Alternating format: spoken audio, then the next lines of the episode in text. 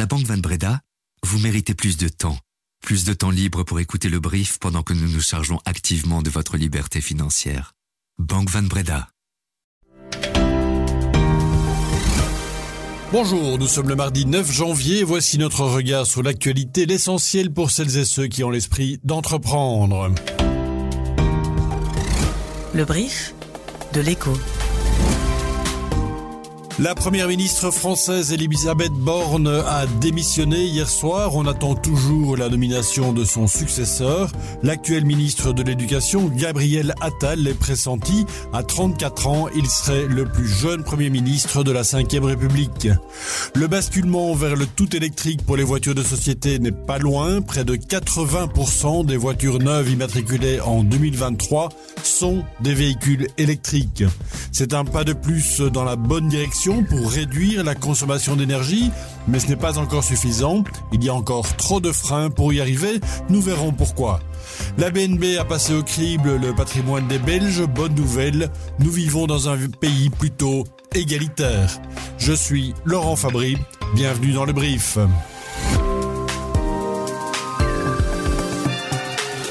Le brief, c'est info. Le boom de l'électrique se confirme. C'est ce qui ressort des chiffres compilés par les trois fédérations du monde automobile belge. Le levier fiscal très puissant de la déductibilité est passé par là.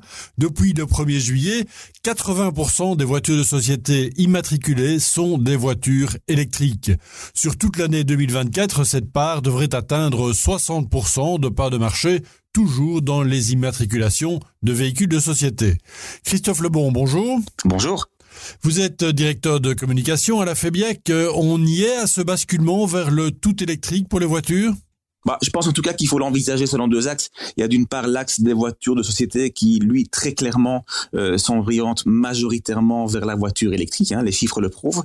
Et puis, euh, dans un deuxième temps, euh, les clients particuliers qui, eux, restent encore en retrait aujourd'hui, puisque euh, si on regarde uniquement euh, les immatriculations des particuliers en 2023, on voit que seulement 5% des immatriculations étaient, dans ce cas, des voitures 100% électriques. Donc, pour les voitures de société, on l'a dit, pour les particuliers, quels sont les éléments favorables au passage du tout électrique?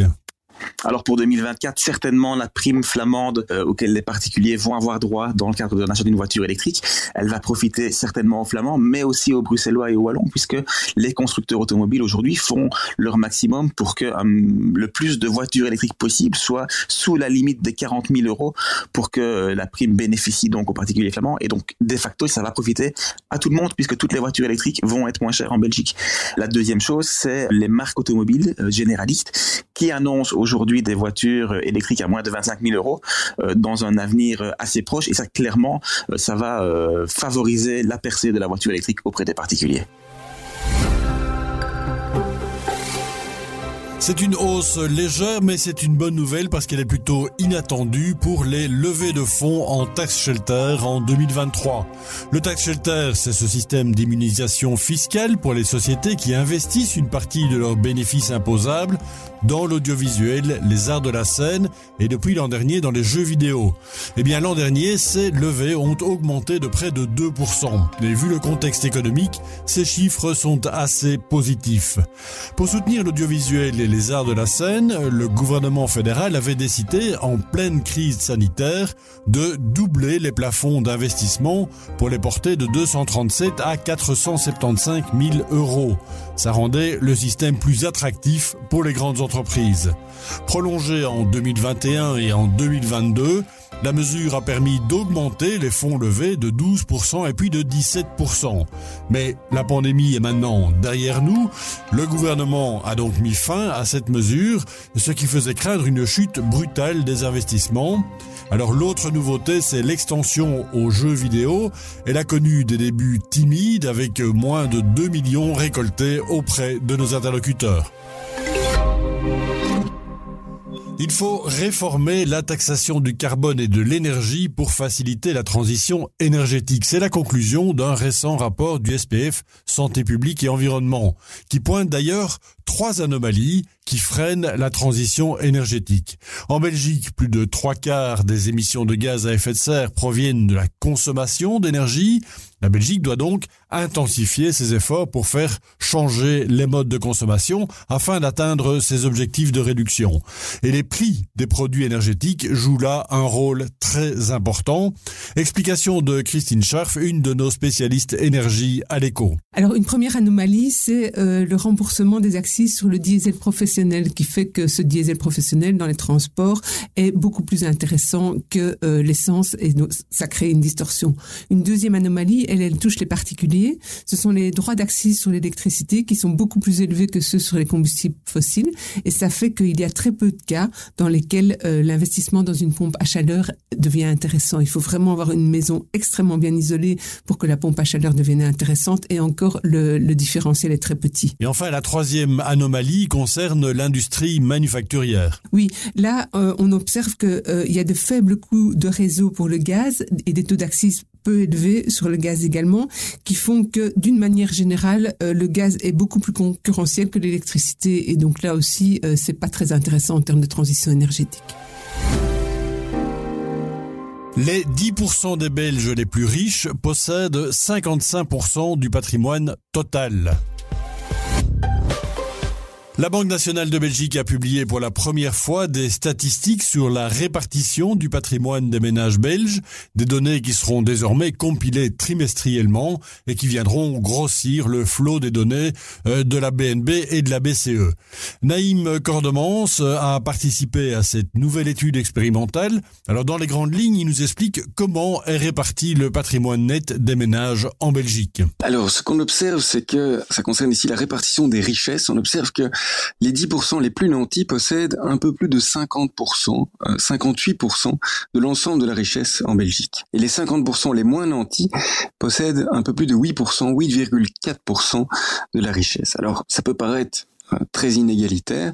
Euh, mais en, réalité, lorsqu'on compare la Belgique avec d'autres pays européens, euh, la Belgique apparaît plutôt dans les pays égalitaires, est un petit peu plus égalitaire que la moyenne de la zone euro. Alors, sur les 5 à 10 dernières années, on observe une légère diminution des inégalités, que ce soit sur la base de la part des 10% les plus riches euh, qui a diminué, ou la part euh, des richesses détenues par les 50% les moins nantis qui a légèrement augmenté. Donc on a plutôt une baisse des inégalités. Alors pourquoi est-ce important d'avoir une nouvelle statistique là-dessus? Euh, elle est importante pour nous parce qu'elle a un impact sur la croissance économique euh, et potentiellement sur la stabilité macroéconomique.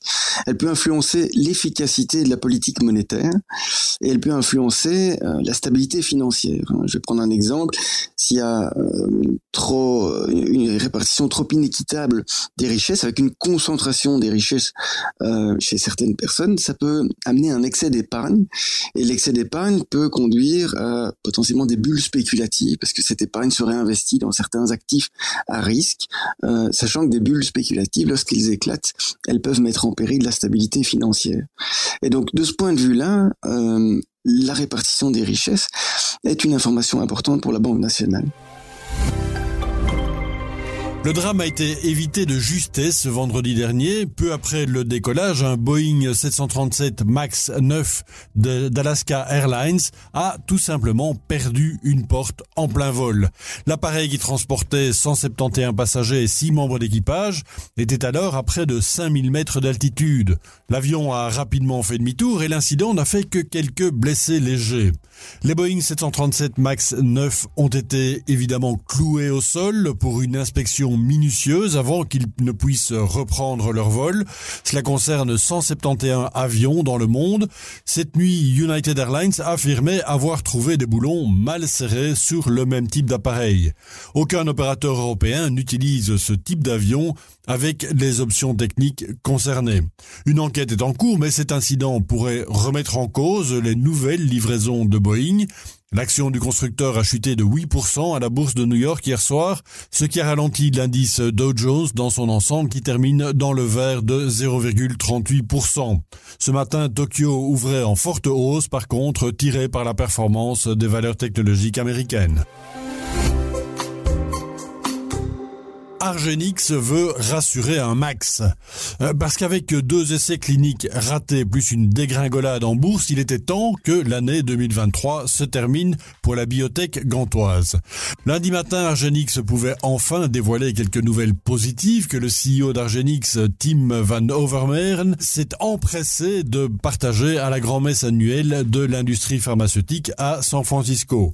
D'abord, les ventes de son médicament phare, le Vivgard, euh, ont dépassé le milliard de dollars en 2023. Ce traitement de la myasthénie grave généralisée a même dépassé les attentes des analystes. Mais outre cette maladie musculaire rare qui perturbe la communication entre les nerfs et les muscles, le principe actif du Vivgard pourrait aussi agir contre une maladie qui provoque une faiblesse musculaire croissante. Un dossier de commercialisation a été remis aux États-Unis pour une mise sur le marché à la mi-2024. Nous pensons pouvoir atteindre un marché potentiel de 10 000 patients avec ce médicament, a dit Van Overmeren. Et puis le CEO d'ajouter que fin décembre, Argenix disposait de plus de 3 milliards de dollars de cash. Les portes du CES s'ouvrent aujourd'hui à Las Vegas, ce salon gigantesque consacré à l'innovation technologique en tout genre. C'est plus de 4000 entreprises qui font la promotion de leurs produits et de gadgets en tout genre. 130 000 visiteurs sont attendus, c'est dire si le CES est the place to be pour sentir quelle technologie est sur le point de percer commercialement et de quelle manière. Maxime Samin, bonjour. Bonjour Laurent. Vous vous trouvez sur place pour l'écho, alors à nouveau c'est l'IA, l'intelligence artificielle qui est sur toutes les lèvres là-bas. C'est vrai que l'IA sera à toutes les sauces euh, cette semaine euh, au sein du CES ici à Las Vegas. Déjà parce que c'est très à la mode, euh, mais aussi parce que la plupart des entreprises qui sont présentes ici ont intégré l'IA soit dans leur fonctionnement, soit dans leur proposition de valeur. L'idée quand même de voir euh, ce qui ressort du bullshit comme on dit ici ou euh, du marketing euh, face à la véritable innovation et c'est un peu l'objectif du salon aussi, c'est d'aller repérer les pépites qui ont qui font de la véritable innovation et qui vont changer notre quotidien d'ici quelques années. Alors il y a des entreprises belges sur place, dans quel secteur se démarquent-elles? Effectivement, il y a plusieurs entreprises belges qui sont présentes ici euh, à Las Vegas et qui espèrent convaincre euh, les nombreux visiteurs du salon. Elles sont notamment présentes euh, assez fortement dans la santé connectée. On a Moonbird par exemple qui a mis au point une sorte de balle anti-stress intelligente qui aide à faire des exercices de respiration. On a aussi Nobi qui est l'inventeur d'une lampe suspendue intelligente qui déclenche une alarme en cas de chute à domicile. Ou par exemple Distech qui a une sorte de dispositif qui permet de lutter contre la douleur sans recourir à des médicaments notamment via les technologies euh, immersives. Euh, et donc elles sont bien représentées dans la santé connectée, mais aussi euh, dans tout ce qu'on appelle ici la, green economy, avec plusieurs entreprises dont Tonomia, des Liégeois, mais aussi la société bruxelloise GDSO qui par exemple propose d'utiliser les données pour prolonger la durée de vie des pneus des véhicules. Et donc toutes ces entreprises vont se retrouver pour quatre jours ici à Las Vegas, en espérant signer de gros contrats. Merci Max. Et si vous voulez connaître et comprendre tout ce qui change en cette nouvelle année pour vos finances personnelles, n'hésitez pas à écouter les quatre épisodes que nous avons consacrés à ce sujet la semaine dernière. Je les mets en lien dans les notes de cet épisode. Merci à ce Jim Courrier qui a préparé le brief aujourd'hui. Passez une bonne journée. Ciao